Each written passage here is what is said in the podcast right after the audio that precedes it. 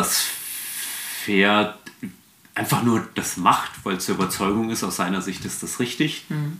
So, dass das einfach völlig natürliches Verhalten ist, auch Bocken steigen, durchgehen. Vorhin hatten wir schon mal unterhalten, dass ich manchen Leuten auch sage, ja, Pferde sind von Natur aus, sind die Fluchttiere, heißt, sie gehen durch, sie bocken, sie steigen, eventuell treten, beißen, kann alles sein, ohne das Böse zu meinen. Mhm. Und das hat mir echt geholfen, auch in der Pferdearbeit mit allen Pferden mhm.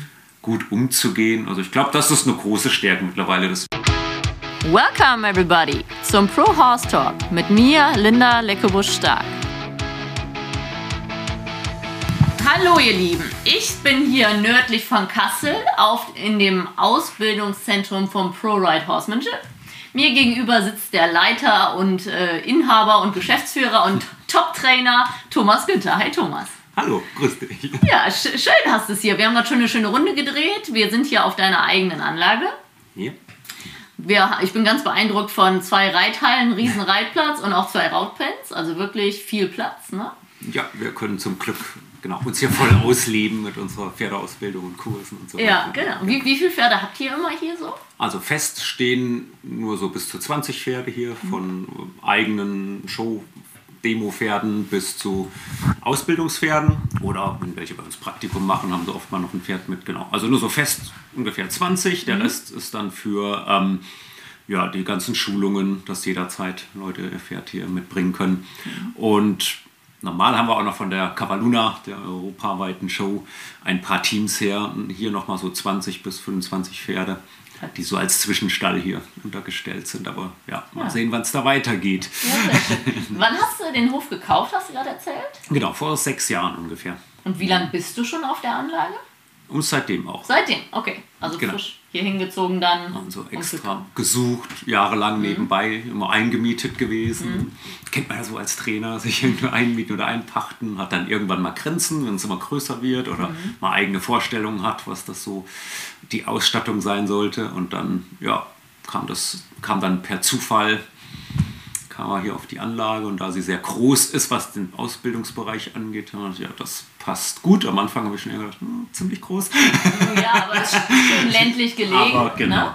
Trotzdem schnell in der Stadt und viel Platz für Parkplätze hier ist ja super, ne? Gerade für Ja, also war eigentlich ja, im Nachhinein eine gute Entscheidung auf ja. jeden Fall.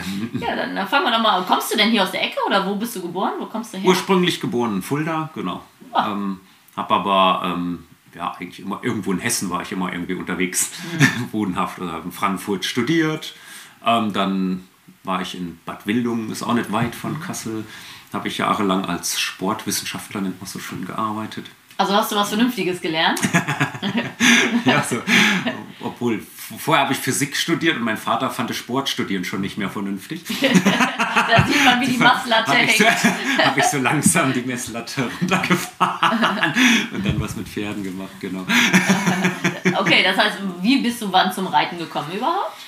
Eigentlich, äh, ja, man würde das als Späteinsteiger bezeichnen. Also ich habe so bis zu meinem Studium, bis nach dem Studium erst noch nichts mit Pferden zu tun gehabt und dann eigentlich erst nach dem Studium, während ich gearbeitet habe in einem Sport- und Reha-Zentrum. Da mhm. war ich dann so Leiter für, für Sportabteilungen, habe Sportler betreut.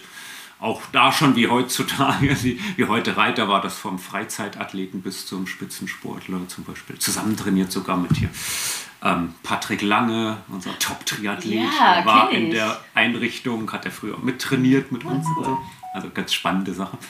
Genau, von daher fand ich ja Training und mit Leuten arbeiten war schon immer schon immer gut und war immer irgendwie in Hessen unterwegs.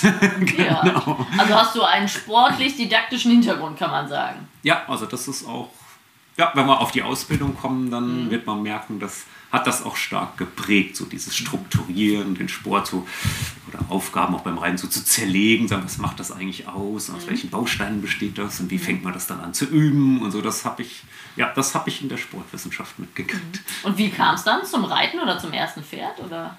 Also meine damalige Freundin, die hat dann halt Pferde gehabt, mhm.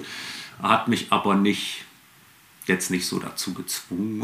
also war nicht so das Typische, jetzt muss der Mann auch mal. Mhm. aber mich hat das dann irgendwie so selbst irgendwann gepackt und ich durfte dann ein Pferd immer so nutzen sozusagen, einfach mhm. holen und selbst probieren. Und das ja, war zum Glück ein Mega-Pferd. Viele kennen, die mich kennen, kennen den Barclay noch. Das war ein Appaloosa. Mhm ziemlich großrahmiger, über 1,60 und so. Und ähm, der war aber schon gut geritten, auch westernmäßig. Und dann durfte ich auf dem lernen und das ging so schnell, das war Wahnsinn. Also durch den Sport hatte ich natürlich Vorteile, habe mhm. Dutzende Sportarten gemacht. Wenn dann einer gesagt hat, mach mal mit der Hand das und mit dem Hintern das und da Fuß das, habe ich immer gedacht, ja gut, mache ich. Und dann hat das Pferd noch gesagt, ja, dann mache ich es auch.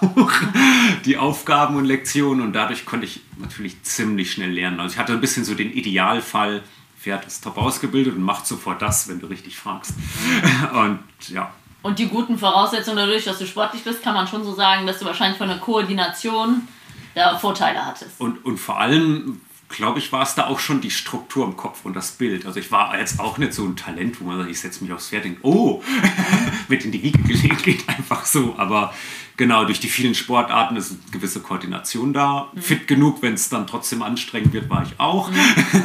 Dass mich das jetzt nicht gleich überfordert, mal irgendwie sich anzustrengen. Und ähm, aber am meisten, glaube ich, war es tatsächlich das drüber nachdenken, so was ist das jetzt genau, was du machst und das Reflektieren schon so mhm. sportlich, das hat mir eigentlich ziemlich geholfen. Aber ich erinnere mich noch von der Fitness her an den ersten Ausritt, zwei Stunden Ausritt, wo ich gemerkt habe, dass äh, das, was der Körper versteht, auf jeden Fall wichtiger ist, als jetzt überhaupt irgendwie fit zu sein. Also ich bin jetzt der Meinung, man muss nicht Marathon laufen können und das und das, um reiten zu können, weil es tatsächlich mehr Körpergefühl, denn ich war da zu dem Zeitpunkt so fit wie noch nie, so fit werde ich nie wieder sein. Mit Marathons gelaufen, Fitness, mhm. Krafttraining gemacht. Also ich habe 40 Stunden die Woche Sport gemacht, mhm. eigentlich Hochleistungssport. Und diese zwei Stunden Reiten das erste Mal, mir hat alles wehgetan. Eine Woche lang hatte ich Muskelkater von Kopf bis Fuß, weil ja. meine Muskeln nicht wussten, was sie genau tun sollten. Genau. Ja, das ist ja total interessant, weil äh, dass Top-Leistungssportler Muskelkater nach dem Reiten haben, weil es einfach eine andere Muskelbeanspruchung ist. Genau, einfach die, für meine Muskeln war die Koordination einfach nicht. Die haben einfach zwei Stunden Daueranspannungsübung gemacht. Ich konnte das gut aushalten, weil ich Sport, aber wenn mir damals einer erzählt hätte, ja, du müsstest vielleicht mal ein bisschen fitter sein, dann hätte ich ihm gesagt, hallo. wenn, äh, kaum jemand macht, glaube ich, noch mehr Sport gefühlt. Ja. genau. Und äh, wer waren dann so deine ersten Reitlehrer? Wo hast du Reiten gelernt? Ich habe tatsächlich mal hauptsächlich Unterricht gehabt, dann bei Mike Stör. Genau. Ein EWU-Rechter der ersten Stunde. Genau, und er hat auch da in der Nähe gewohnt, mhm. von Bad Wildungen da. Und ja, da ist dann auch das zweite Pferd, mit dem ich intensiv gearbeitet habe, die äh, Sally kennen einige, die ist jetzt 27, habe ich immer noch mhm. fit, ähm, mit der ich dann viel Raining geritten bin und so. Die hat er mal gezogen, gezüchtet. Mhm. Genau, das war eigentlich so der erste. Und dann irgendwann ja, wurde man mal neugieriger und dann habe ich alles Mögliche. Bei Philipp Martin Haug war ich mal ziemlich oft, mhm. eine Zeit lang, und durfte da auch mal über mehrere Wochen auch mal Praktikum machen. Und bei Thorsten Gärtner bin ich ganz viel, über zwei Jahre mal so nebenbei, als ich eigentlich noch voll im anderen Beruf war, so hatte ich immer so einen freien Tag, immer dahin gedüst. Dem viel geholfen, als er gerade so seine ersten Erfolge hatte und vom Krischer kam und mhm. dann ähm, und dann Europameister wurde das erste Mal und so. Das war auch spannend.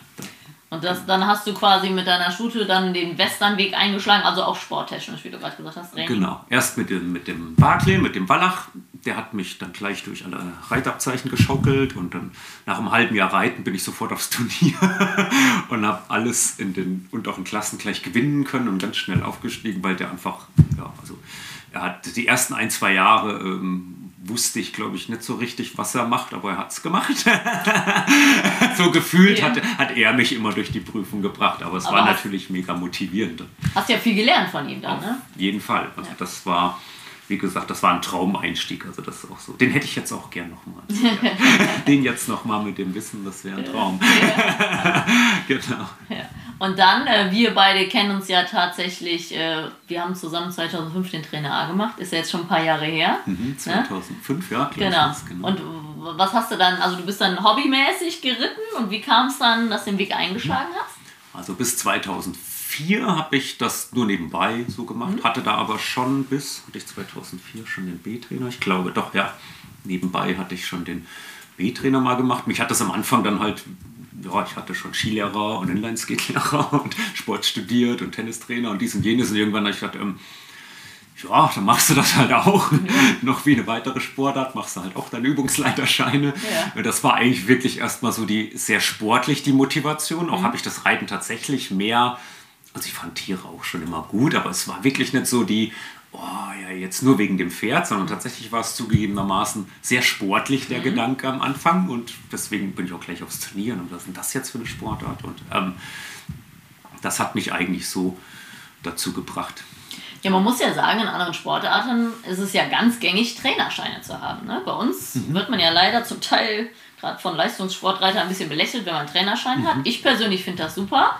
Weil Trainerschein bei uns bedeutet ja Reitlehrerausbildung. Mhm, genau. Und ähm, das wirst du ja auch wissen, das sind ja zwei verschiedene Paar Schuhe zu reiten und ein guter Reitlehrer zu sein. Also mir hat das unheimlich geholfen, weil ich mein Leben lang schon reite, das alles dann zu lernen, in Worte zu fassen. Mhm, ne? Auf jeden Fall. Und äh, bei anderen Sportarten, ich glaube, dann darfst du zum Teil gar nicht unterrichten ohne Trainerscheine, oder? Also ja, ja, wenn es also klar kann dir keiner direkt verbieten, aber das meiste natürlich auch über Vereine läuft und so, mhm. nehmen die dann nur ist das da viel gängiger. Ne? Das ist gängiger, genau, es ist verbreiteter. Und das, ja, es geht normalerweise keiner her und sagt, ich mache jetzt hier Fußballtraining, wenn er nicht irgendein Verein angeschlossen ist ja. und entsprechend dann ja.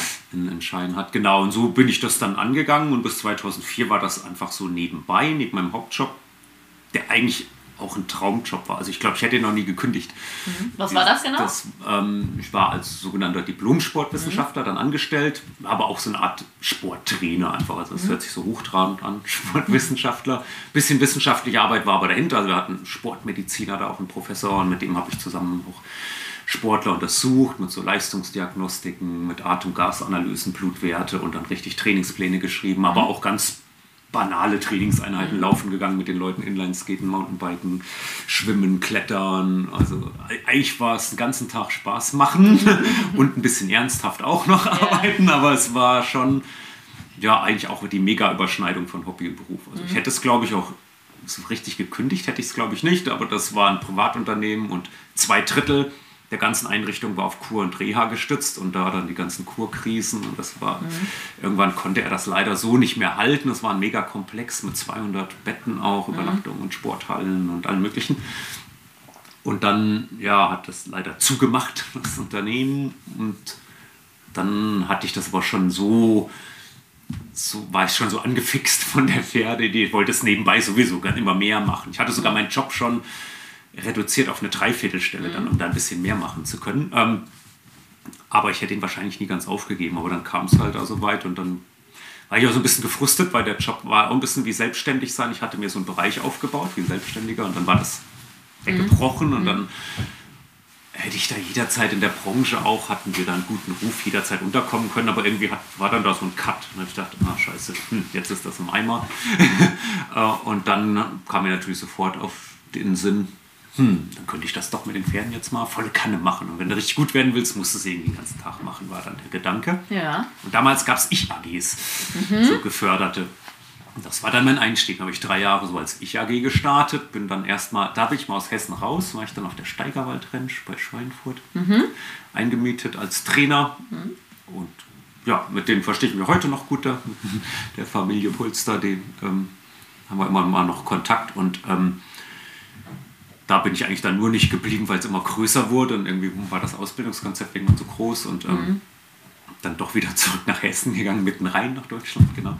Und, und dort ähm, ja, habe ich sechs Jahre lang dann mir das so erstmal alles, dann kam der A-Trainer mhm. dazu und dann viel Turniere, dann bin ich viel nach Kreuth gefahren, das war nicht so weit von da ähm, und habe alles mal probiert, turniermäßig und dann immer wieder Jungpferde anreiten und normalen Unterricht geben. Ab und zu mal einen Kurs machen, aber die meisten Zeit von diesen Jahren habe ich eigentlich wirklich dann so bis zu 15 Pferde am Tag. Und da war dann so der Ansporn, je mehr Pferde, desto besser. Also viel reiten. viel reiten, reiten, reiten, reiten und probieren. Und da ist schon so ganz viel dann entstanden. Dann habe ich mir halt Kurse angeguckt oder Leute, ähm, auch mal wie ein Honza Plaha, so aus der Horsemanship-Szene zum Beispiel einen Kurs mhm. mitgemacht. Und viel auch noch mit meinem Epi dann damals. Dann fing auf einmal so Liberty-Reiten an. Und mhm.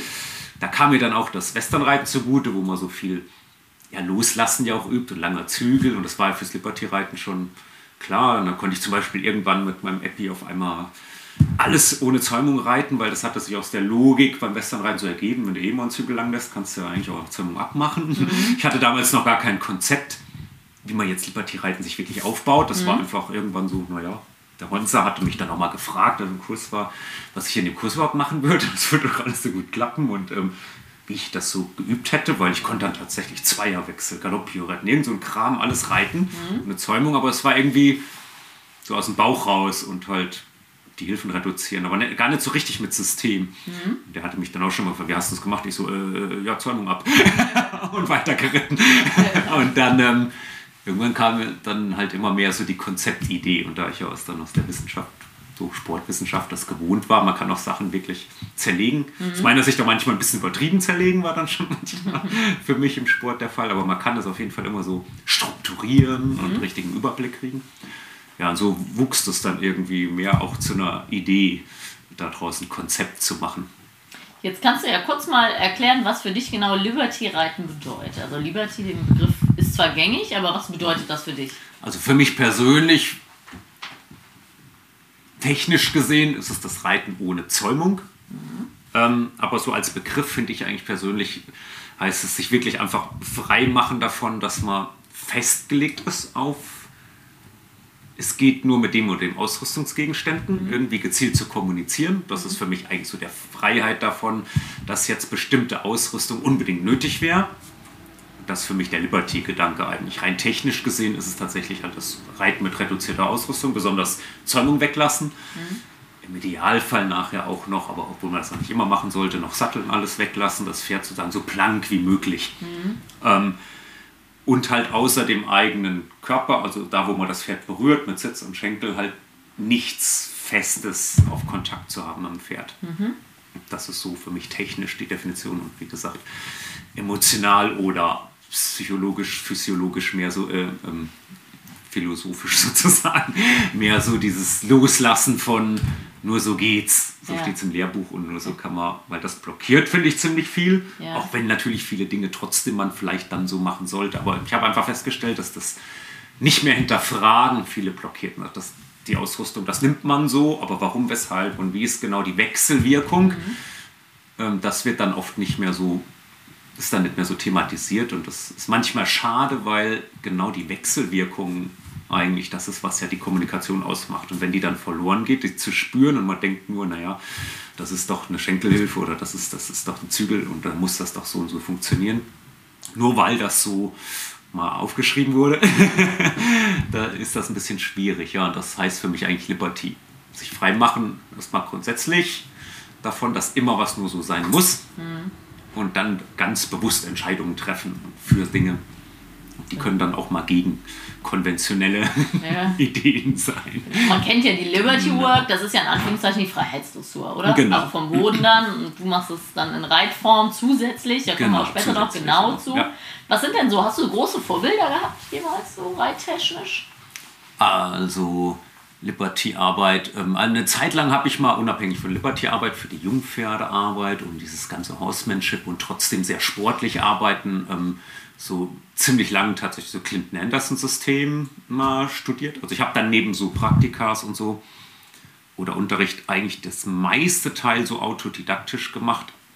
Immer natürlich an Pferden, aber mir immer dann Systeme vorgenommen. Mhm. Ich habe, glaube ich, im Wert von, keine Ahnung, wahrscheinlich schon einem Wohnhaus ähm, Bücher und Videos im Laufe der Jahre zugelegt und die dann auch wirklich durchgeknetet, wirklich immer angucken, stundenlang und dann wieder probieren im Pferd. Genau, Clinton Anderson ist ja aus Australier, der in den USA genau. lebt, ist so ein bisschen der junge Pat Pirelli, sage ich immer. und der hat ja so ein Franchise-System und hat auch wirklich genau. schöne Videos und gut aufgebaut Auf und systematisch. Fall. Und da kann man ja, also da bist du ja dann vielleicht ein gutes Beispiel. Das kann man ja lernen, ohne jemals diese Person live gesehen zu haben, das System, oder? Das war dann für mich, ich habe mir dann systematisch gedacht, so, wo gehst du jetzt noch? Also es war für mich war das Problem, ich wollte so viel verschiedene Dinge gern mhm. erfassen, wissen. Ich dachte, zu wem gehst du denn? Dann musst ja, wenn du jetzt ein Jahr oder zwei dahin willst, ein Jahr oder zwei hier und dorthin, bist ja 30 Jahre unterwegs, mhm. bis du deine Themen zusammenfasst. Mhm. das ist ja blöd. Also musst du irgendwie das, ohne dass du dahin fährst und irgendwie hinkriegen und dann kann wahrscheinlich auch nicht jeder, klar, gleich gut. Ähm, Habe ich halt über Videos und Bücher. Da kam mir dann wahrscheinlich auch wieder meine Ausbildung zugute, weil man lernt ja eigentlich im Studium, sich viel selbst zu helfen. Mhm. Also gibt ja auch so die Sprüche, du musst es nicht immer wissen, du musst nur wissen, wo steht yeah. und dann nachgucken können. Und ja. so ungefähr nach dem Konzept bin ich dann vorgegangen mhm. und habe dann gesagt, okay, dann lernst du halt aus den Videos so gut kannst. Und mhm. dadurch, dass ich aber immer Pferde hatte, von Anfang an, als ich 2004 dann angefangen habe, das hauptberuflich zu machen, hatte ich das Glück, dadurch, dass ich nebenbei immer schon viel gemacht habe, dass ich von Freunden, Bekannten gleich Berittpferde mitgeschickt gekriegt habe da in Steigerwald und dann ging es gleich los. Einfach so zack, bumm und los ging's. Ab dem Monat, wo ich angefangen habe, hatte ich fünf Berittpferde oder sechs und dann ein bisschen Unterricht auf der Anlage da und dann. Das heißt, du konntest es immer gleich anwenden, die neue Inspiration. Genau, konnte ich sofort ausprobieren. Und gerade wenn man Pferde mal wieder neu anfängt, ist natürlich gerade so diese Basisarbeit immer wieder von Null starten, dann hundertfach wiederholt irgendwann. Das war natürlich dann daraus konzeptioneller vorzugehen ziemlich gut. Und mhm. ich konnte glücklicherweise aus Videos immer total gut lernen. Und das ist auch heute noch so. Ich habe mir auch teilweise Lektionen später erarbeitet. Die habe ich mir, manchmal habe ich sie mir sogar wenig noch angeguckt. Einmal ein Video gesehen, wie die aussieht. Und dann hatte man schon so ein System so, aus was bestehen die Einwirkungen und welche Richtungen kommen vor. Und wenn ich jetzt keine Ahnung, Piafieren mehr erarbeitet habe oder so mit meinem Pferd, dann war ich bei keinem dafür oder so. Hat mir das einfach ein paar Mal irgendwo angeguckt und dann das war ein bisschen Glück wahrscheinlich, so systematisch mit Video lernen kann natürlich vielleicht auch nicht jeder. Aber ja, aber ist auch heute einfach, also heute gibt es ja viel mehr Videos ja, und genau. YouTube und äh, so eine Plattform wie WeHorse oder Clinton ja. Anderson oder auch du hast ja ein Online-System, genau. ne? Bücher.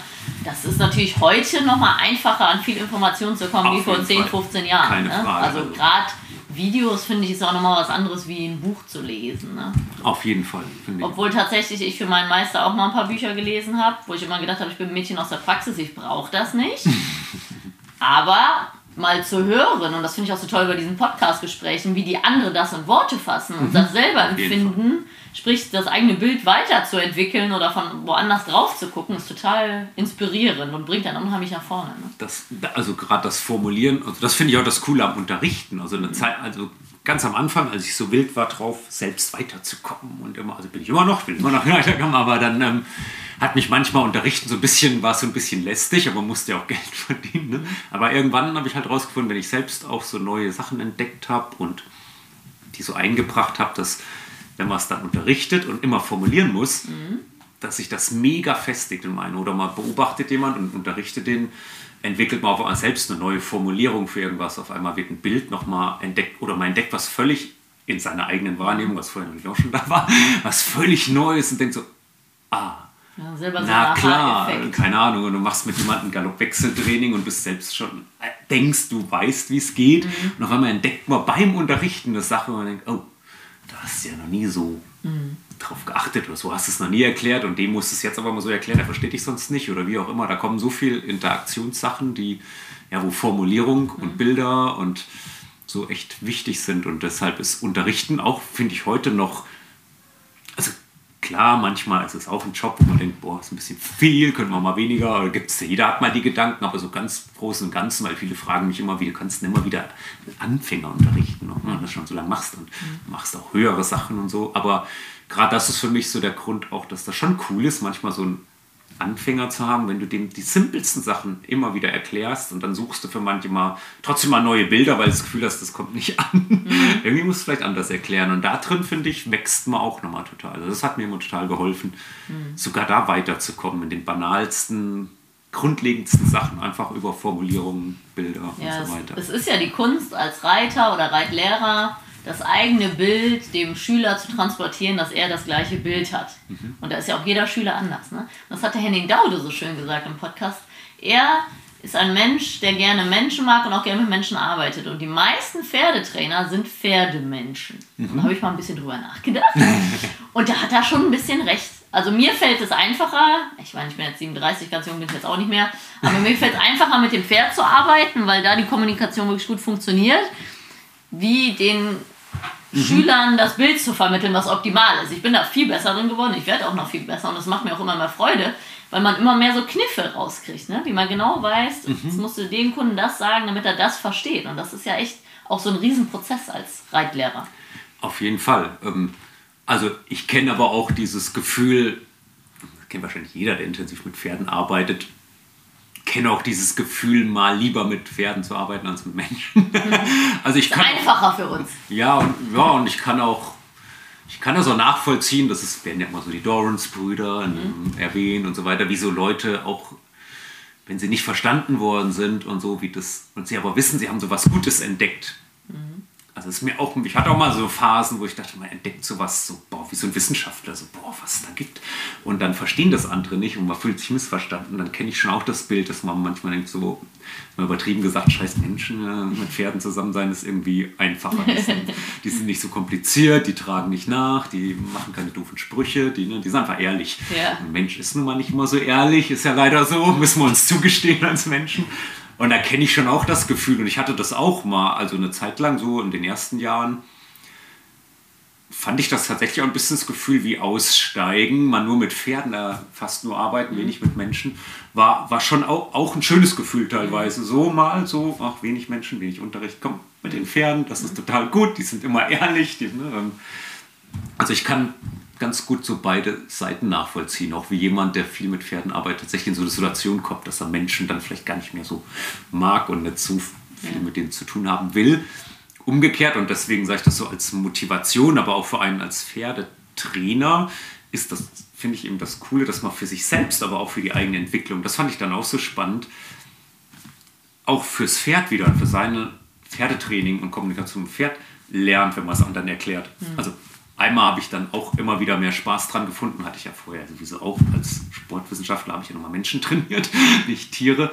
Ähm, da hatte ich da ja auch Spaß dran. Aber eine Zeit lang hatte ich es tatsächlich auch ein bisschen verloren und dann habe ich es darüber habe auch wieder mehr Spaß gekriegt, dass ich gemerkt habe, ich mache es klar auch für den Mensch, aber eigentlich ja auch gar nicht nur für den, sondern auch wieder für mich. Ich erkläre was und merke es an meinen eigenen Pferden oder mit denen ich arbeite auch wieder, dass ich da besser werde. Und mhm.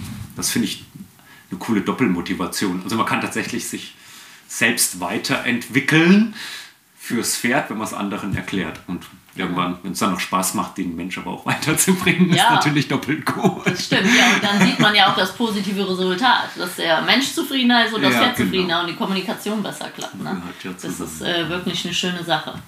Ja, sehr schön. Genau, dann bist du jetzt äh, 2005, nee, seit sechs Jahren bist du hier, hast du gesagt, auf der und Anlage. Seit sechs Jahren hier, genau. Ich war so 2004 bis 2010 da im Steigerwald. Ähm, dann war schon mal der Versuch, auch nach Kassel hier zu gehen. Das war sogar in der Nähe, ähm, oder war auch hingegangen mit dem Konzept, uns eingemietet.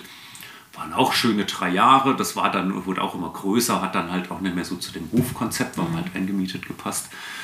Dann mussten wir kurzfristig, ähm, weil wir nicht gleich was gefunden hatten zum, ja, hatte ich nicht gleich was zum Kaufen und wusste mhm. dann so, hm, wieder einmieten hin und her.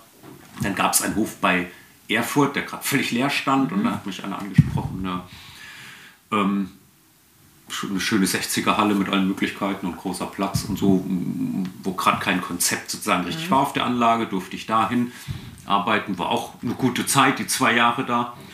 Ähm, und dann hat man derzeit das hier, ja, hat sich das hier ergeben, habe einen mhm. guten Freund, der mir immer geholfen hat. Ähm, nach Anlagen zu suchen und der sich auskannte mit Banken. Und dann, man hat ja auch nicht als Pferdetrainer unbedingt, unbedingt so viel Geld da rumliegen, dass man sagt, ich kaufe mir einfach eine Anlage, also muss man sie finanzieren. Und dann also hast du dir einen Profi gesucht, den dich da unterstützt Der sich da, genau, mich immer unterstützt Und wie kamst du dem Namen von ProRide Horsemanship? Ah, das ist ganz witzig. Ich hatte früher schon nebenbei, ähm, als ich so als ja, dem Sportbereich gearbeitet habe, ein bisschen so Personal Training gemacht, neben mhm. meinem Job auch ähm, ja, mal irgendwelchen Ärzten geholfen, Marathon zu laufen oder irgendwas mhm. in die Richtung. Und dann brauchte ich auch einen Firmenname für meine Nebentätigkeit. Mhm. Und damals war das Pro und dann Fit für Fitness. So war dann so ein Logo Pro und Fit und, und das dann ähm, ja, war dann so ein Begriff. Und irgendwann ja, als ich dann überlegt habe, hm, irgendwie musst du das jetzt auch nennen, was du hier machst vielleicht. Und ich fand immer so ein bisschen blöd, weil es ein Konzept sein sollte, was mich jetzt nicht in den Vordergrund stellt, weil ich, vielleicht habe ich mir ein bisschen schwer getan, so mit äh, Thomas Günther aus mit Schimpf oder so. Ich habe so gedacht, hm, mein eigener Name, hm, muss ich ja jetzt nicht unbedingt in den Vordergrund rücken, geht ja mehr um so ein Konzept. Und dann habe ich immer überlegt und dann ist mir das wieder eingefallen. Ich hatte da mal Pro Fit. Ich dachte, hm, tja, nennst es einfach Pro-Ride. dann ich, kam da erstmal so der Gedanke auf und dann habe ich es mir nochmal so zerlegt. Und okay, das Pro steht für für im positiven Sinn, soll stehen für, dass man es versucht, so professionell wie möglich zu, im Sinne von gut zu sein, zu machen. Und ja, fürs Reiten soll es auch sein, mhm. logischerweise. Also nicht nur für Bodenarbeit oder was, sondern auch das schon Reiten auch dahinter steckt. Mhm. Ähm, ja, so kam das zustande. Na gut, dann nehme ich ProRide. Ja. ja, total lustig, weil mein Pro Horse Talk heißt ja mein Podcast. Ja. Und ich habe mir natürlich auch Gedanken gemacht. Und ganz ehrlich wusste ich nicht, dass dein System so heißt. Das fand ich jetzt ganz lustig, als ich recherchiert habe nach dir, dass das ja auch ähnlich heißt. Mhm.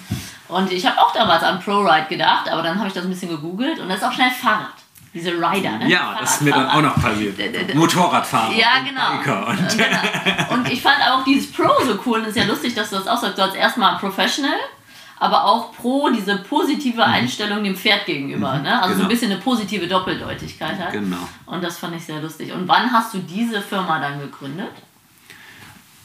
Also im Prinzip, hm, ich könnte es jetzt gar nicht mehr ganz genau datieren, aber als dann 2004 da am Steigerwald angefangen habe, da irgendwo in dem ersten Jahr habe ich mir dann Gedanken gemacht und dann irgendwann mal das festgelegt. Dann hatte ich da eine gute Bekannte, die immer zum Unterricht kam, die hat so ein bisschen Marketing gemacht und hat mir dann geholfen, ein Logo zu machen. Okay. Und dann irgendwann eine Internetseite. Ich glaube, die Internetseite war dann 2.5 oder 2.6 oder so. Und dann wurde es so langsam offiziell sozusagen, der, hat sich der Begriff so geprägt. Am Anfang habe ich es dann immer noch Pro-Ride Western Horse Training genannt. Ähm, Und drunter auch stehen so Professional Western Horse Training. Ähm, und irgendwann habe ich das Western Horse Training dann durch Horsemanship ersetzt, weil ich so ein bisschen ja noch übergeordnet das halten wollte. Und mittlerweile ist es auch ja alles mega reitweisenunabhängig, wobei ich immer noch, also für mich selbst von Fähigkeiten her dann mehr am Western reiten bin und, und schon auch noch so ein bisschen der Western-Touch immer bleibt. Aber es ist insgesamt sehr offen geworden, genau, für meine Reitweisen. Und wie seid ihr hier so teamtechnisch aufgestellt? Also du bist in Anführungszeichen der Haupttrainer, aber du bist auch, wie du Genau. vorhin gesagt hast, für alles zuständig. Also insge ja gut, dadurch, dass man, klar, wenn man selbstständig, also ich bin tatsächlich Einzelunternehmer sozusagen von der äußerlichen Form her, ist also keine GmbH oder sonst was, aber mir halt mit Angestellten. Also wir sind auch immer so mit Praktikanten und, und Teilzeit, Festzeitangestellten, so 10, 11 Leute, so das Team. Ähm, halt klar für Stall und allem drum und dran und sozusagen Haus- und Hofmeister und Büro und Shop und, und ähm, Trainer natürlich auch. Und trainertechnisch sind wir zwei Haupttrainer, die Silvia noch, Silvia Wölk, jetzt äh, als Haupttrainerin erst seit äh, zwei, drei Jahren mit dabei. Ähm, die jetzt dann Vollzeit, volle Kanne, wir zwei machen sozusagen Vollzeit, im wahrsten Sinne des Wortes. Habt ihr denn die gleichen Schwerpunkte oder ergänzt ihr euch ein bisschen? Gut, Silvia ist jetzt noch, ähm, ja, noch nicht so weit in, in vielen Dingen, hat jetzt auch schon mega viel Erfahrung. Alles kommt ursprünglich aus Paraguay und hat da das Reiten, aber in der deutschen Kolonie, also ist aus unserer Sicht sehr deutsch trotzdem.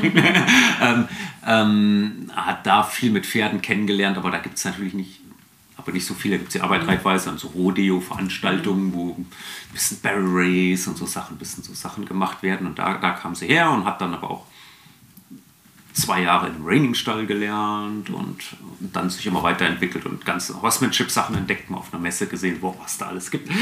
ist uns ja gar nicht mehr so bewusst hier. Wir werden ja dem Überangebot, für uns ist ja normal, das Mega-Angebot, wenn man auf eine Messe geht, wissen wir schon, da gibt es das und das und das. Das war so witzig, wenn sie das dann aus ihrer Sicht so erstmal entdeckt hat, was überhaupt viel, viel Facetten an Pferdearbeit gibt von bis. Das stimmt. Wurde mir dann auch erstmal wieder, für uns ja schon alles so normal dann. Ne?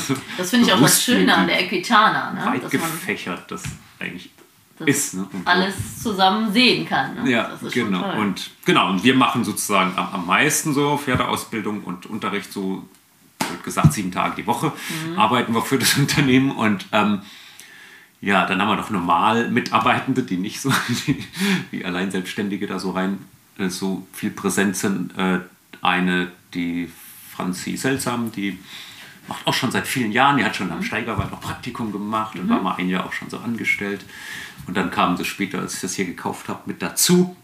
Wieder äh, macht das also auch schon viele Jahre mit mit dem Konzept. Sie macht das aber auf selbstständiger Basis, so vier Tage die Woche, einen halben Tag, kommt so und unterrichtet viel mit in unserem Programm, hilft auch hier da nochmal bei Berittpferden mit. Und dann ist noch die Vera, Vera Delle, kennen auch viele noch von früher, hat sie mit mir zusammen eigentlich hauptsächlich das System auch so gemacht. Jetzt macht sie noch ähm, ja, so normal angestellt, so halbtags noch in den Schulungen mit. Also hat ihr vier Trainer, kann Sind man so eigentlich sagen. vier Trainer, genau, zwei davon mehr oder weniger so halbtags und zwei voll. Und wir verteilen uns genauso die Schulung und ja, und ein bisschen Beritt. Genau, das ist ja ein Riesenthema hier. Also du hast mir vorhin schon erzählt, den Beritt hast du deutlich runtergefahren und viel mehr Kurse, Seminare. Wie sieht Genau. so eine Woche aus bei euch oder so ein Monat? Auf jeden Fall sehr bunt im Internet, auf dem Kalender habe ich gesehen. Genau, also je nach Woche unterscheidet sich auch, weil wir verschiedene Wochen haben. Manchmal so ein, also wir haben das, was man sonst früher so normal hatte als Einzelunterricht, mussten wir dann irgendwann, weil es so viele andere ähm, Kursprogramme gibt, Wochen für raussuchen, wo man noch normalen Einzelunterricht machen kann, überhaupt noch Luft für hat. Und dann haben wir halt da draußen ein Programm gemacht. Dann gibt es die Individual-Coaching-Wochen, die sind dann so ausgeschrieben, kann man sich einbuchen. Ähm, kann dann aber eben ganz individuellen Unterricht machen. Ähm, dann haben wir verschiedene Programme, die nah, langfristiger sind. Das, was am, gerade am meisten genutzt wird, ist auch, geht auch die Woche über, ist ein, so ein Studentenprogramm. Das, ähm, da geht es eigentlich darum, das ganze Konzept so von der ersten Begegnung mit dem Pferd, wie man es nennen könnte, der Freiarbeit bis zum Reiten, je nachdem, wie weit man kommt. Also den ganzen Zusammenhang von dem Konzept zu sich erarbeiten zu können. Das kam mal zustande, dass irgendwann, ähm, ja, als dann Ende der Zeit von dem Steigerwald kam das so auf, da haben mich immer viele gefragt, weil ich auch viel bei der EDU auch zu tun hatte und ja, da auch Turniere geritten bin und dann aber schon viel diese anderen Sachen gemacht habe, so Freiarbeit und Horsemanship-Sachen und so. Und dann kamen schon immer viele, gesagt, hm, jetzt in den Trainerschein, was ja auch klar ist, weil es ja Reitlehrerscheine sind, lernt man logischerweise nicht so viel über die Ausbildung selbst und das Pferdetraining. Und das hat vielen dann immer so gefehlt. Dann war das ein bisschen wie so eine kleine Marktlücke, zu sagen, okay, dann füllen wir das mal auf, wenn man jetzt nicht gerade Bereiter bei der FN machen will oder so. Da hat man ja eigentlich keine, hat man ja keine offiziellen Ausbildungen ähm, immer gehabt. Und dann war das ein bisschen so eine Lücke zu sagen, kommt dann nehmen wir so Pferdetraining von A bis Z. Äh, und danach kam man immer mehr noch so Horsemanship, Menschentraining dazu. Am Anfang war es für mich tatsächlich mehr so der Gedanke, okay, Pferdeausbildung von A bis Z, wie ich das halt mache und was ich glaube, was gut ist. Und daraus ist dann so ein Ausbildungskonzept entstanden, das zu durchlaufen. Wie lange geht das? Zwei Jahre hast du, glaube ich, gesagt. Und zwei Jahre haben wir so als Rahmen ähm, vorgegeben. Man kann es aber auch variieren, weil die sind sehr individuelle Termine. Die melden sich dann zu Studentenwochen an, die sind ausgeschrieben. Äh, zum Beispiel ein, zweimal im Monat gibt es so eine Studentenwoche und dann ist es keine feste Gruppe. Also kann jeder in so einer Woche sich anmelden, egal ob er den ersten Termin hat oder den siebten oder so. Und dann ähm, sortieren wir das so, dass jeder an seinem Punkt weitermacht und bestimmte Themen überschneiden sich auch immer wieder. Wenn man Freiarbeit macht, macht der eine halt zum Beispiel ganz den Anfang und der andere ist halt schon weiter. Und das ist ein sehr beliebtes Programm. Da haben wir viele Wochen im Jahr. Dann haben wir aber natürlich auch Kurse, die jetzt, die man einfach nur mal so mitmachen kann. Zum Beispiel so Wochenkurse sind ganz beliebt und so Horsemanship Camps nennen die sich. Dann so ein Wochenkurs, äh, wo man jetzt aber nicht sich festlegt auf mehrere Termine, kann man einfach mal mitmachen, wie jeden anderen Kurs auch. Und ja, das sind dann auch wieder Wochen, die dafür vorgesehen sind. Und so ist ja immer bunt gemischt das ganze Jahr. Jedes hat dann eine Farbe, deshalb ist der Kalender so bunt. Ja, der ist wirklich bunt und voll. Also Respekt, das ist schon echt. Äh, Und jetzt sind sogar die Wochenenden durch diese Corona-Geschichte noch sehr frei, in Anführungszeichen. Wir haben sie teilweise irgendwo mit eingebunden, aber ja, manche Jahre waren schon oft so, dass ich wirklich eigentlich durchgängig Kurs mache von Don Dienstag bis Sonntag. Montag ist immer so der kursfreie Tag und das manchmal monatelang am Stück, also volle Granate jeden Tag. und dazwischen die Berittpferde, also das war schon eine Zeit lang so ein normaler Ablauf. das heißt, Ähm. du hast dich jetzt, also du hast, machst du noch ein Viertel in Anführungszeichen von deinem Arbeitspensum Berittpferde, also So wenige und ungefähr, genau. deutlich mehr. Also nicht in dem Sinne so viel gängigen Reitunterricht wie viele machen. Also einmal die Woche kommt Mr. XY, sondern eher so in Seminarform weil oder halt dieses. Konzept daraus entstanden ist und die Leute auch das Konzept gerne Mhm. durchlaufen wollen. Also ein bisschen wie ja, bei so einem Pirelli-System oder so. Also es ist schon ein System. Ich scheue mich zwar immer ein bisschen davor, das jetzt so Aber die zu viel als System zu verkaufen. Also wir, jetzt, wir haben ja zum Beispiel auch so ein Co-Trainer-Programm. Also man kann Ja. nachdurchlaufen von so einem Studentenprogramm oder es gibt noch ein College, dann ist das auf ein Wochenende fixiert, so diese Schulungen.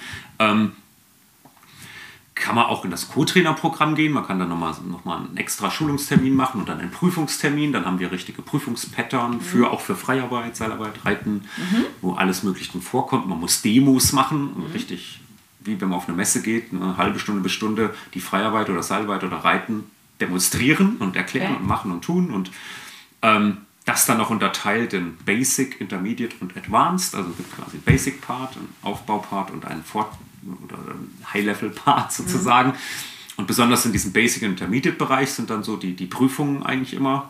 So können auch Leute entscheiden, jo, mit euch wollen wir mit dem Konzept weiterarbeiten, mhm. offiziell beworben werden. Mhm. Ist dann auch ein bisschen so ein Franchising-System, mhm. nur dass die Leute nichts also die müssen nichts irgendwie bezahlen dafür, die was von Kursen abdrücken oder so. Also jetzt nicht so ein, so ein mega Marketing-System wie jetzt bei Pirelli oder so. Aber da geht es eigentlich mehr darum, dass die, die Idee weiterzutragen und die Leute kommen halt immer wieder zu den Kursen. Genau, sie kommen regelmäßig, dementsprechend sie lernen sie dein ganzes System kennen und werden genau. dann auch noch überprüft im positiven Sinne. Genau. Ob das Ob's genau, aber es sind auch sehr frei. Also ja. jeder bietet seine eigenen Sachen an und darf dann, wenn er die Prüfung gemacht hat, mit werben, dass er auch, ja, auch ja. nach unserem Konzept arbeitet. Ähm, und wir haben die auf der Internetseite, haben wir eine Liste, das sieht man so deutschlandweit mhm. oder auch in der Schweiz, haben wir zum Beispiel jemand, ähm, wer das macht. Das kam mal so zustande, dass ähm, gerade wegen den Brittpferden eigentlich mhm. kam das mal zustande, die Leute dann immer deutschlandweit Brittpferde gebracht haben und sagt, ja und jetzt bist du so weit weg, was meinst du machst dann so komische Sachen, wo andere sagen, ey, keine Ahnung, hängst da Kanister ans Pferd und machst das und das als Abhärtung oder spielst darum mit Tütensticks und dann machen wir Freiarbeit und wo kann ich doch jetzt mit gar keinem mehr weiter üben. Mhm. So. Und dann ähm, ja, kam das so zustande. Ich sagte, gut, wie kann man das in den Griff kriegen? Mhm. Und dann lief das so nebenher, hat sich das so aufgebaut. Und das hat jetzt so viel Raum eingenommen, dass, dass eigentlich die Leute, die kommen, so das ganze Konzept gern durchlaufen wollen. Mhm dass die Schulungen sich da jetzt eigentlich immer so anpassen. Also mhm. ist auch sehr dynamisch immer noch. Es verändert sich. Eine Zeit lang hatten wir mal diese College-Gruppen. Da hatte ich vier, fünf Gruppen im Jahr laufen, parallel mit fünf Terminen im Jahr. Alleine mhm. nur dann 30 Wochenenden, nur dieses College zum Beispiel. Ähm, da witzigerweise wollen jetzt viele nicht mehr so am Wochenende. Damals hatte ich dann nur ein, zwei Studenten so in der Woche mal mhm. da zwischendurch. Jetzt hat sich völlig gekehrt. Das Studentenprogramm ist mega mhm. gewünscht, ständig ausgebucht. und, und, dafür sind diese Wochenendprogramme nicht mehr ganz so beliebt. Also auch mhm. da ist ein ständige, Wechsel. ständiger Wechsel drin, auch in der Art, wie Leute gerne Kurse machen wollen. Also dann passt, versuchen wir uns da halt immer anzupassen. Mhm. ja, bist du ja. aber einer der wenigen in Deutschland. Also ich, ich verstehe das System. Ich habe auch oft die Sache, dass ich Berittpferde wegschicke und dann versuche, den in der Nähe einen Trainer zu suchen versuchen, wo sie ein bisschen mhm. mit weitermachen können. Ne? Ähm, da kennt man ja seine Leute, die einen Trainerschein bei mir gemacht haben oder so. Aber es ist natürlich eine super Sache, wenn du weißt, der Trainer ist in meinem System und das Pferd geht dann nach Norddeutschland und da ist ein Trainer, der arbeitet mhm. nach meinem System und deswegen werden die wahrscheinlich sich weiterentwickeln können. Ne? Aber ich ja. glaube, es gibt noch nicht viele, die das in Deutschland Ja, es war halt oder? für mich, dadurch, dass ich so viele Sachen integriert habe aus so Horsemanship-Bereich, der nicht so gängig war. Mhm. Also ich meine, mittlerweile ist das schon wieder ein bisschen anders, aber was gab es damals? Da gab es den Bierger, der Giesecke, der hat nach Pirelli viel. Äh, mhm. da, da, ja, es, es, gab schon viel Pirelli-Leute und so, aber von. Da war es dann doch wieder auch anders, wie ich das so gemacht habe. Auch mehr Bodenarbeit als Reiten. Es wurde so eine sehr spezielle Mischung irgendwann mhm. erstmal, die nicht so, wie wenn eine neue Disziplin hochkommt und du hast, keine Ahnung, als Kauhaus hochkam oder irgendwas, hast du auch, zu wem gehst du jetzt? Dann ja, gibt's ja. da einen, der kann es gut und dann ja. war es das und dann ähm, ja ja, da, das ist jetzt, wird ja immer ein bisschen anders, weil diese Art ja auch Freiarbeit oder diese, diese Horsemanship Bausteine, die ich benutze, sind ja jetzt nicht mehr ganz so spärlich zu finden, wie es da vor ein paar Jahren noch war. Und mhm. deshalb ähm, ändert sich das auch alles immer ein bisschen. Aber da war es wirklich so, dass ich auch gar keinen. Ich meine, ich kannte ja auch viele von der EWU und mhm. so, aber und wenn es jetzt nur um diese, was heißt nur, aber wenn es jetzt um die Western-Disziplinen gegangen wäre, da konnte ich auch einfach sagen, ja, geh doch da und da hin. Ja. Brauchst du nur bei der EWU-Seite gucken, findest doch jemand. Aber natürlich so wie ich dann da diese Pferde ausgebildet hatte, mhm. irgendwie könnte ich sagen, äh, tut mir leid, ich weiß aber auch keinen, der das nee, jetzt so, wo ich jetzt sagen könnte, der hat jetzt so den Gedanken dazu, wie ich das jetzt mache. Da war dann eher mal ein Bernd, der Bernd oder so, Bernd, Bernd eher mal einer, wo ich mhm. sage, okay, nachdem ich witzigerweise auch die erste Jungpferdearbeit, so ganz am Anfang habe ich nach Bernd Hackel Videobuch gemacht, habe ja, ich immer, cool. immer gesagt. Das war so das allererste Konzept, was ich mir geschnappt habe ja, bei der cool. Jungpferdearbeit, weil ich schon nicht so genau wusste, wie gehe ich dran. Ja, genau. super. Ja. ja, und du hast vor zwei Jahren ein Buch geschrieben und mhm. hast du davor schon dieses Konzept für die Kurse und hat das das Buch bedingt oder umgekehrt? Hast du durch die Struktur von dem Buch das Konzept entwickeln können? Nee, das Konzept stand eigentlich schon im Kopf sowieso schon ganz lang, hat sich immer weiterentwickelt und dann die Kurse liefen auch schon und ich mhm. hatte eigentlich witzigerweise immer noch kein Buch, nix. Mhm.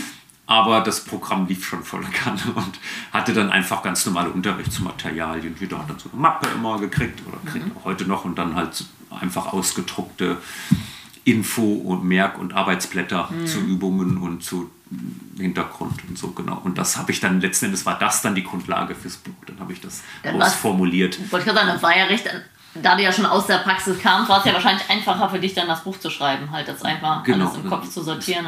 Es, es war eigentlich vorformuliert, nur halt sehr sporadisch, nicht so ausformuliert. Mhm. Und im Kopf sowieso da präsent schon und praxiserprobt, es lief alles mhm. schon. Und dann, ja, genau. Wie heißt das Buch? Das nennt sich auch einfach Pro-Right Horsemanship.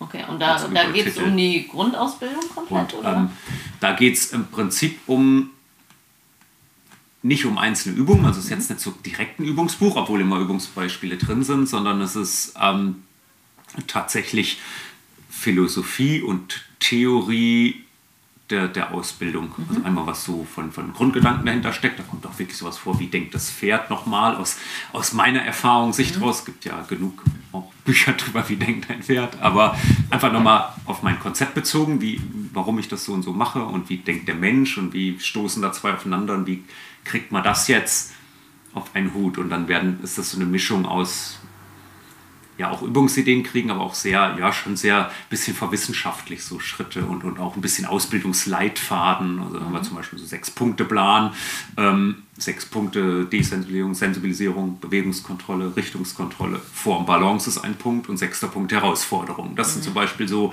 das soll jetzt keine Skala sein, soll jetzt nicht irgendwie FN-Skala oder Western-Reitskala irgendwas ersetzen, sondern es ist nochmal mehr so im Vorgehen nichts zu vergessen und ein bisschen wie so ein Ausbildungsleitfaden und mhm. Sechs-Punkte-Plan zu haben, dass eigentlich die Leute wissen. Und kommt das durch dein arbeiten. Studium? Also diese das Strukturen ist, genau, hört man ja schon sehr selten im Pferdesport. Eindeutig, ja, ist ja eindeutig daher, genau. Ja. Das, das, was ich am Anfang auch gesagt habe, das war irgendwann, das fiel mir dann auch nie so schwer, im Nachhinein Dinge zu strukturieren. Also ich bin Witzigerweise finde ich immer so, kann ich beides. Also ich, das sagt mir auch Zwillingen nach. Ich bin auch Zwilling. Dass die so beides können, so, ne, so zwei Persönlichkeiten.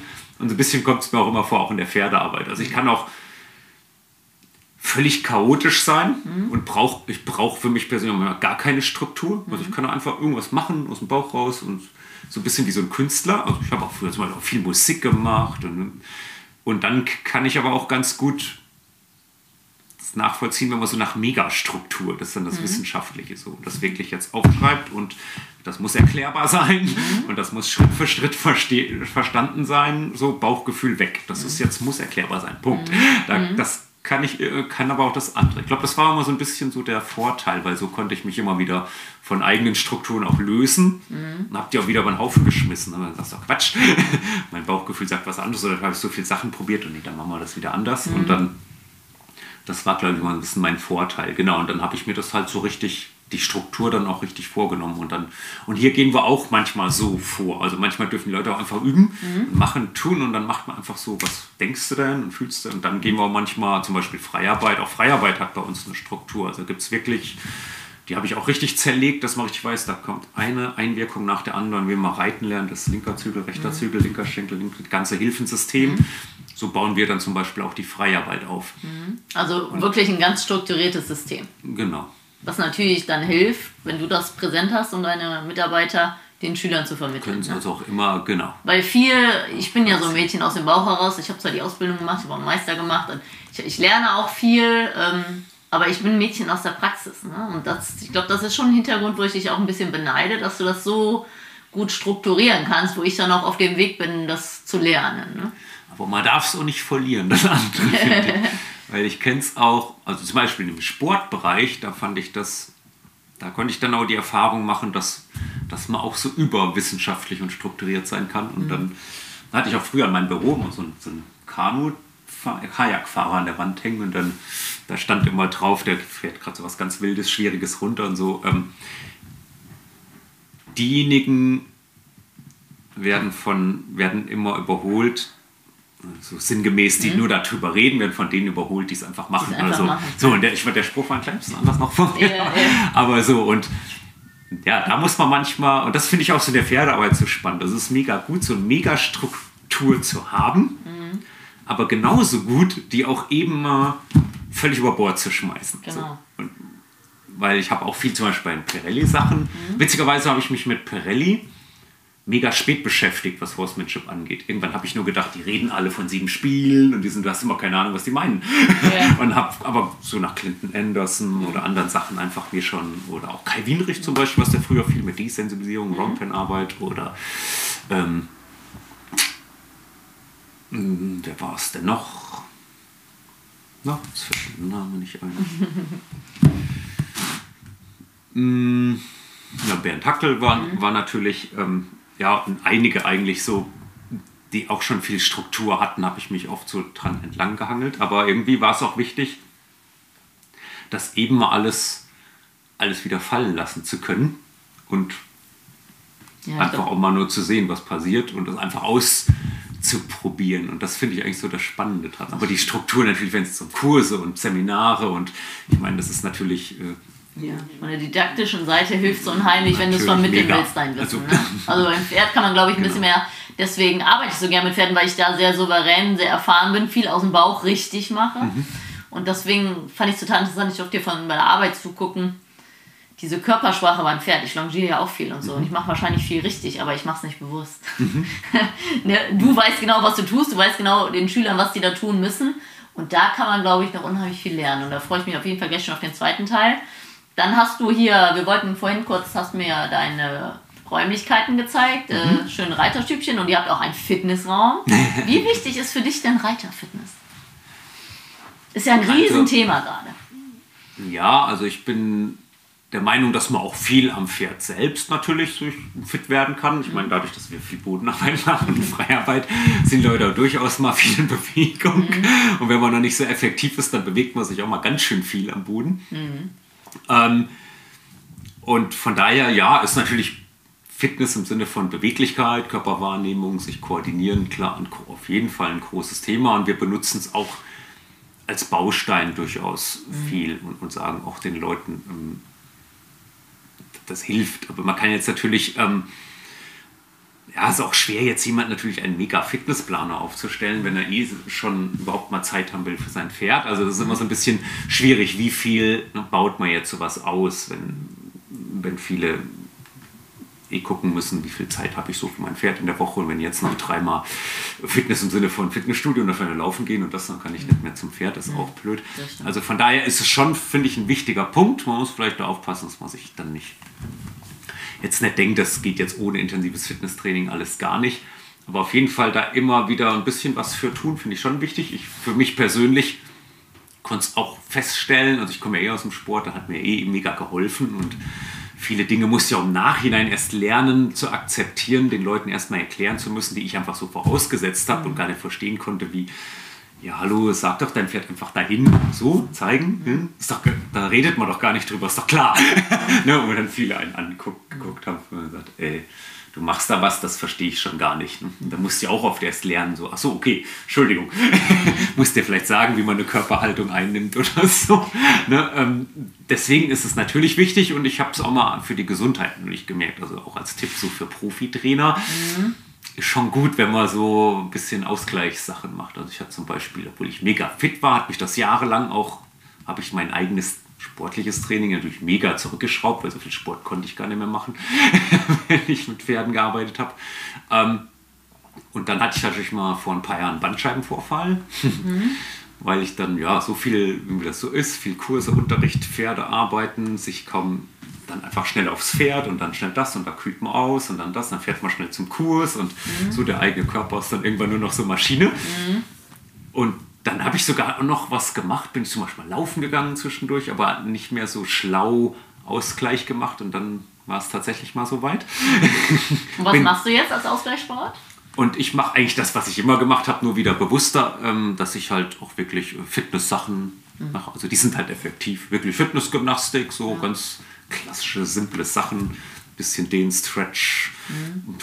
Elemente aus, die, ich mache jetzt kein Yoga richtig, also sowas kommt aber automatisch, ja. wenn man so ein bisschen aus dem Sport kommt, was mal so, was so ein bisschen Around-Fitness-Sachen sind. Okay.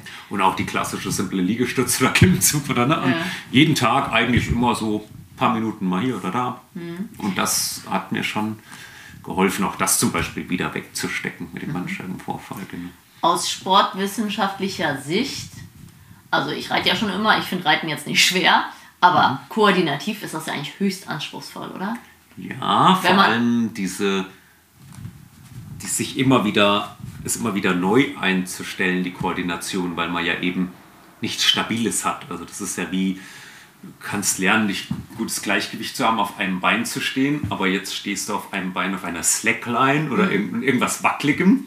Und jetzt stell dir vor, hat das noch einen eigenen Kopf? Also, na, also das ist, das finde ich eigentlich das, die Schwierige, die Bewegungen selbst jemand zu sagen, naja, stell halt deine Hüfte dahin und ich meine, einmal die Bewegung so zu machen, kipp mal dein Becken ab oder dies oder jenes, ist ja nicht kompliziert. Und wenn du die auf dem Stuhl, ich meine, manche musst du selbst da erstmal drüber nachdenken, aber machen lässt, dann machst du zehnmal und sagst, ja, jetzt hast du die Bewegung drin.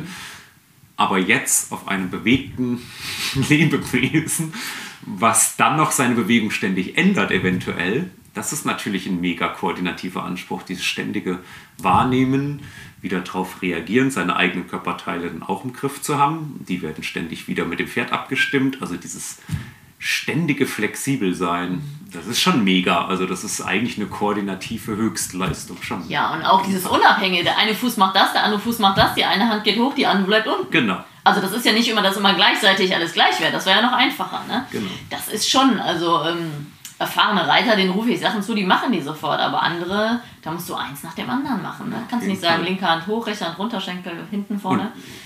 Und das ist nur die Bewegung. Jetzt musst du Genau. ja auch noch wissen, wie viel Druck hast du auf welcher Hilfe. Ne? Also Ja. wenn man den Leuten dann auch mal sagt, okay, gut, das Reiten bedeutet, du weißt, wo du sitzt mit deinem Hintern.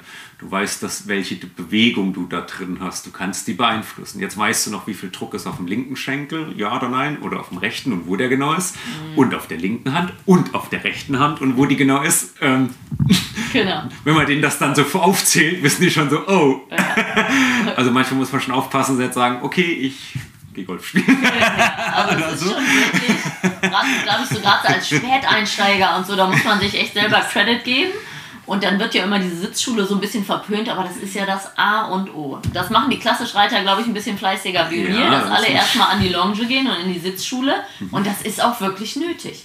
Und das ist ja auch wirklich für Reiter, die schon länger reiten, mal nötig, die es Auf falsch jeden auf der Uhr haben. Ne? Wir versuchen das dann immer zu verpacken, so in, also an Longennehmen gibt es natürlich auch, aber wir haben zum Glück dann, gibt es so witzige Horsemanship-Übungen, die das zum Glück so ein bisschen spielerisch mit beinhalten. Also zum Beispiel gibt es so ein lustiges Passenger-Game-Spiel, wo man das Pferd einfach, man darf nicht lenken, einfach vorwärts schicken, mitgehen.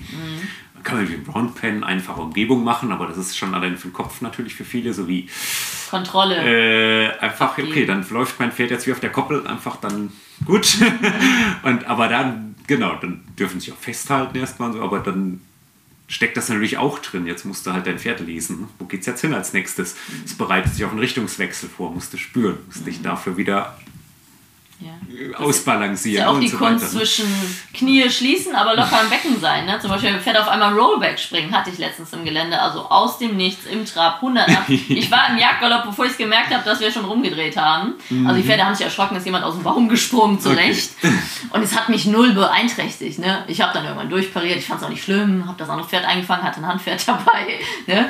Also, aber das ist natürlich, da hat mich mal eine Kundin gefragt, wie machst du das? Ich sagte, das kann ich dir nicht erklären. Du musst die Knie zumachen, aber trotzdem locker mitgehen. Und du hast keine Zeit drüber nachzudenken. Ne? Das ist halt echt Aber klar, Erfahrung. hast Ne? natürlich dann, man hat natürlich so Aktionen ja dann auch schon Ein paar Mal erlebt. bewusst geritten. Ja, ne? genau. Also wenn man Rollbacks übt, Ja. an der Bande zum Beispiel, auch mit jungen Pferden machen wir sowas auch teilweise, wenn die den Rollback noch nicht als fertige Lektion kennen, reiten wir die Bande auf und ab und dann müssen die einfach mal abgewendet werden können. Genau, ne? Ähm, und klar, wenn du diese Aktion, das sage ich aber Leuten auch so, deswegen sage ich, es gibt auch viele Übungen, wo man natürlich schon zusammen mit dem Pferd das auch üben kann, Mhm. die entsprechende Koordination. Ich finde nur immer die Schwierigkeit, man muss sie dann halt simpler reiten. Deshalb versuchen wir auch in unserem Konzept immer so ein bisschen die Reiter zu also klassifizieren im Sinne von, wir üben mit dir jetzt nicht, wie reite ich mein Pferd von hinten nach vorne über den Rücken an die Hand. Wenn du nicht in dem Stadium bist, dann muss das Pferd halt da jetzt durch, dass es so läuft, wie es läuft. In irgendeiner natürlichen Haltung, wie sie gerade ist. Und du steuerst zum Beispiel nur mit dem direkten Zügel und außen Schenkel und bleib oben. Blöd gesagt. Und so lenkst du jetzt an der Band, um erstmal zu erfassen, was ist denn diese Bewegung. Weil die muss man ja theoretisch aussitzen, wenn das Pferd von sich aus mal so lenkt. Ja, man kann halt nicht diese. Muss man die kennen, ne? man kann halt keine Stufe überspringen, wie es viele probieren. Ne? Da Ja. muss man bei Stufe 1 anfangen und dann kommt 3 und dann kommt 3. Mal selten kannst du eine überspringen, vielleicht als guter Reiter mit einem guten Pferd, aber das ist deswegen diese Sitzschule kann ich allen empfehlen. Guckt euch ein paar Videos an, macht das mal beim Warmreiten selber. Ne? Also- Also, das ist überhaupt nichts Schlimmes, es ist eher sehr positiv. Besser Klassische man Sitzschule, sitzt, genau. Oder ich finde auch so lustige Sachen. Das Coole ist, wenn man Bodenarbeit gut macht oder das Pferd das gut kennt und jemanden hat, der das auch mitmacht. Was wir zum Beispiel auch gern machen, ist, dass sich der andere nicht nur klassisch longieren lässt, sondern diese ganzen Bodenübungen mitmacht. Er setzt sich drauf und der andere macht wirklich Hinterhand weg, Vorhand weg, los geht's. Schritt, Trab, Galopp, ähm, Hügel hoch, schicken, wieder runter oder irgendwas über einen kleinen Sprung. Also wo alle natürlichen Bewegungen vorkommen. Und derjenige oben muss sich um nichts kümmern, außer oben bleiben, blöd gesagt. Und dann natürlich immer feiner werden und mitgehen. Und, lernen ähm, locker mitzugehen. Genau, also da gibt es schon auch lustige und spannende Sachen, Mhm. weil viele haben ja immer so ein bisschen Angst vor der klassischen Sitzschule, das ist alles zu. Ja.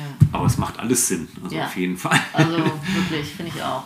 Ja, dann ähm, kommen wir zum Abschlussfragen. Da habe ich eine neue, die ich noch keinem gestellt habe, aber ich fange Okay. jetzt mal an.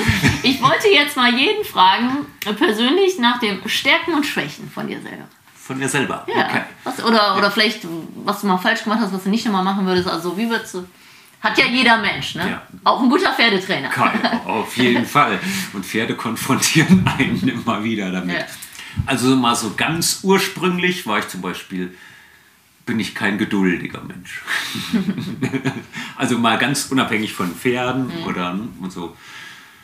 Und das, ich meine, natürlich habe ich das gelernt. Also ich kann, also viele sagen immer, wenn ich mit Pferden arbeite, so mein Gott, wie geduldig kannst du denn sein? Jetzt fragst du schon eine halbe Stunde, bist du da immer noch dran. Und Ja.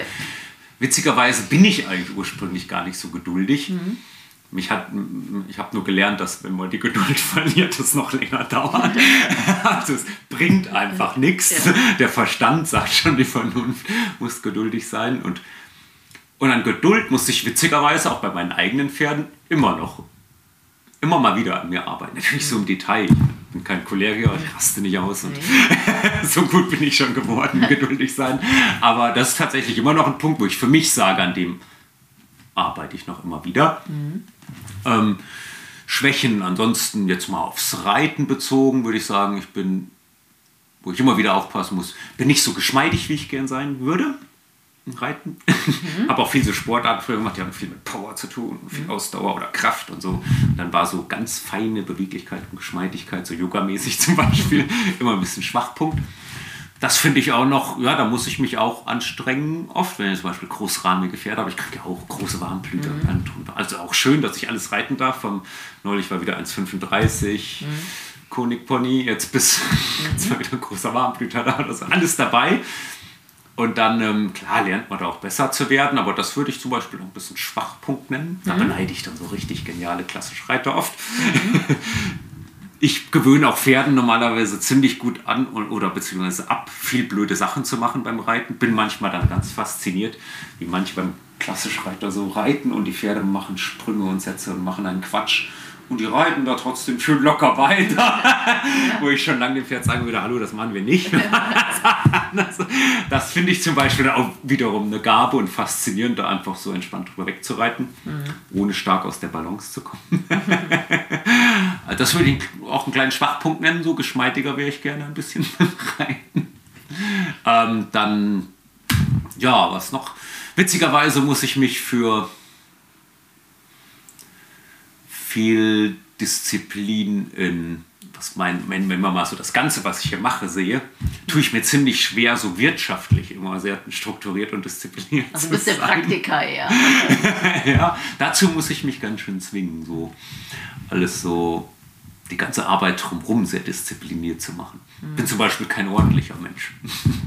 Ich kenne das. Ich, wäre, ich hätte gerne einen Ordnungstipp, sage ich immer. Ich habe ihn leider nicht. Ich kann, ich, ich kann mich dazu disziplinieren. Also zum Glück kann ich sehr diszipliniert sein. Da kann ich mich zu vielen Dingen sozusagen noch bringen und zwingen, in denen ich eigentlich schwach bin.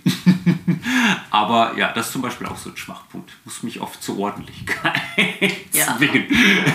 da bin ich dann gern so mal der Künstlertyp. Der auch mal so, Kreativ. äh, trotz aller Struktur, die ich auch gerne kenne. Aber Ja. ja. ich kann schon auch dann ein bisschen chaotisch sein.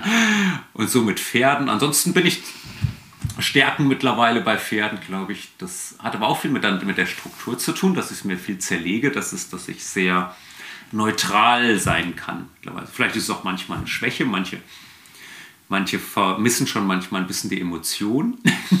eine Freundin von mir hat mir mal einen Emotionsschlumpf gekauft. Tatsächlich gab es tatsächlich so einen Schlumpf, der für Emotionen da war. Sagt, den muss ich dir jetzt mal schenken. Manchmal erkenne ich ein bisschen wenig, ob du jetzt lobst oder nicht, auch ein Reitschüler, oder ob du dich freust oder nicht. Du bist manchmal so mega neutral. Ja.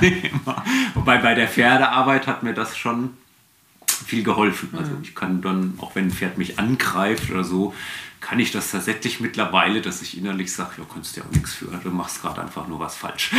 und so. Das ist, glaube ich, mittlerweile echt zu einer Stärke geworden. Aber das musste ich auch erst lernen. Also ich habe mich schon auch früher viel mehr provozieren lassen von Pferden und eher so dieses typische und denke, Arschlochpferd, ne? Oder du, boah, du willst mich attackieren, das geht ja gar nicht. Irgendwie so typische Gedanken, die man hat. Heutzutage gibt es höchstens nur noch wirklich als kurzen Gedanken und dann kann ich sofort ausschalten. So, ich glaube, das ist durch die Horsemanship-Arbeit und dieses sich auseinandersetzen damit, dass das Pferd, ähm, dass das Pferd einfach nur das macht, weil es zur Überzeugung ist, aus seiner Sicht ist das richtig. So, dass das einfach völlig natürliches Verhalten ist, auch Bocken steigen, durchgehen. Vorhin hatten wir uns schon mal unterhalten, dass ich manchen Leuten auch sage, ja, Pferde sind von Natur aus, sind die Fluchttiere, heißt, sie gehen durch, sie bocken, sie steigen, eventuell treten, beißen, kann alles sein, ohne das Böse zu meinen. Und das hat mir echt geholfen, auch in der Pferdearbeit mit allen Pferden gut umzugehen. Also ich glaube, das ist eine große Stärke mittlerweile, dass mir der Pferdecharakter sogar egal ist. Ich habe mir auch mal extra ein schwieriges Pferd ausgesucht für mich selbst. Mein Iceman, den kennen auch viele, die wissen, der ist nicht ohne und der hat auch schon Praktikanten attackiert, denen die Jacke zerrissen, die auf den Paddock gestellt, umzingelt und der hat schon mal, wenn jemand anders hingereiten hat, einfach mittendrin einen anderen Reiter ins Bein gebissen, der vorbeireitet und allen möglichen Scheiß gemacht, dem, obwohl er gut trainiert ist Ja. und, ähm, und ich den auch handeln kann, konnte ich früher auch als Hengst, ist ja gar keiner mehr, seit über einem Jahr ähm, zwischen rostigen Stuten frei arbeiten, den in die Ecke stellen, sagt, komm hier zu mir gelaufen, durch die rostigen Stuten durch. Und, aber das alles wirklich durch Training und Fokus und aber so ist er echt ein heftiger Charakter. ähm, und viele haben immer gesagt, du bist eigentlich blöd, so, so ein Showpferd zu nehmen, der lässt sich doch eigentlich nie so richtig gut aussehen. Also im Verhältnis zu dem, was du machst und Ja. dir erarbeitet hast, lässt er dich doch immer hängen irgendwie gefühlt. Aber das, den habe ich mir bewusst dann so behalten, weil da, an dem bin ich gewachsen. Immer dadurch, dass der mich immer in Frage stellt. Und jeden Tag neu kann der in jeder Kleinigkeit sagen, nö, 10% mehr kriegst du nicht. Und ähm, da, ja, das finde ich, das hat sich dann zum Glück zu einer Stärke entwickelt, dass ich gesagt habe, mache ich trotzdem. Also da freue ich mich auch drüber, dass ich mir es nicht da leicht gemacht habe in manchen Punkten. Das ist, glaube ich, ein bisschen eine Stärke und Schwäche von mir. Manche sagen manchmal, bist nicht ganz dicht, macht es dann mal leichter, stehst du besser da äußerlich. Ne? Und andererseits hat sich das für mich, für mich zu einer Stärke entwickelt. Ich sage, okay, gerade weil du es dir jetzt so schwer gemacht hast, Hast du besonders viel gelernt. hast du besonders viel Ja, gelernt. sehr schön. Ja, Ja. dann äh, noch meine Frage: Was wollte der kleine Thomas als Kind immer werden? Eigentlich Profisportler. Ja, hast du doch erreicht. Das waren, ja, in gewissem Maße ist das ja so, ja, genau. Ähm, und tatsächlich war ich früher auch, es war also Boris Becker und Steffi Graf Zeit, als ich, ähm, als ich so Jugendlicher war und mein Vater hat auch einen Tennisverein gegründet gehabt. Äh, 77 und dann waren wir als Kinder da immer involviert und dann habe ich auch mega viel Tennis gespielt. Da war tatsächlich so Tennisprofi, war eine Zeit lang, zum Glück nicht zu lang, bisschen Ziel und Leitbild. Oh ja. Und dann haben mich irgendwann alle möglichen Sportarten fasziniert und habe ich immer gedacht, das ist cool. Dann Ja, cool. eine Zeit lang. Also eigentlich ging es für mich immer tatsächlich ein bisschen so um Höchstleistung in irgendwas. Dann war eine Zeit lang, äh, also Sport eigentlich immer, aber dann habe ich mal Musik auch intensiv gemacht, so während dem Studium. Irgendwann hatte ich dann auch so kurz mal das Zielbild, vielleicht wäre auch so Rockstar. Musiker oder ja, fast ein bisschen so in die Richtung. Und also eigentlich hat mich fast immer fasziniert. Und eine Zeit, meistens hatte ich halt so einen Bezug zum Sport, aber ich glaube, das hätte mich auch, wenn ich ein anderes Umfeld gehabt hätte, als Künstler oder egal was.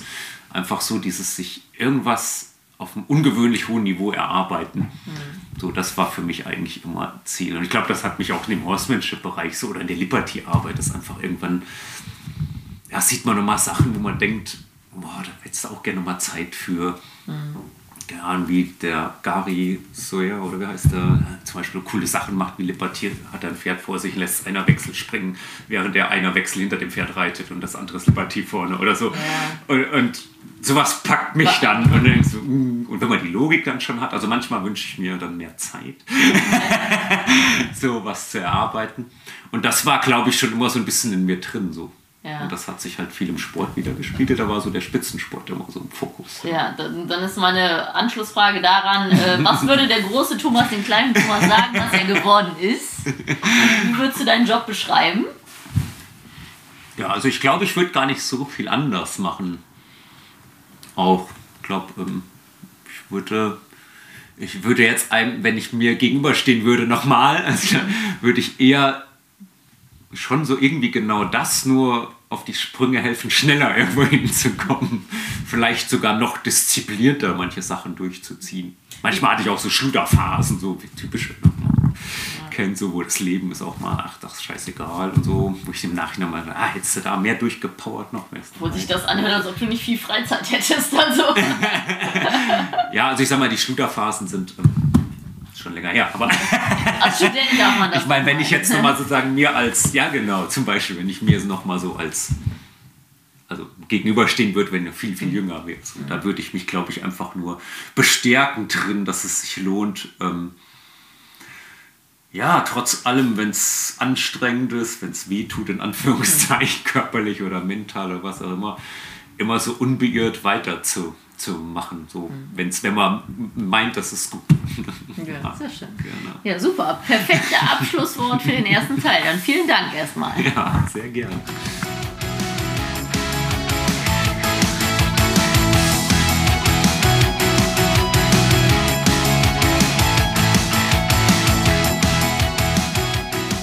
Hey, ich hoffe, du fandest diesen Pro Horse Talk genauso interessant wie ich. Wenn du noch mehr Infos brauchst, schau doch einfach mal vorbei auf meinen Seiten bei Instagram, Facebook oder unter leckebusch.com. Thanks for listening. Pro Horse Talk.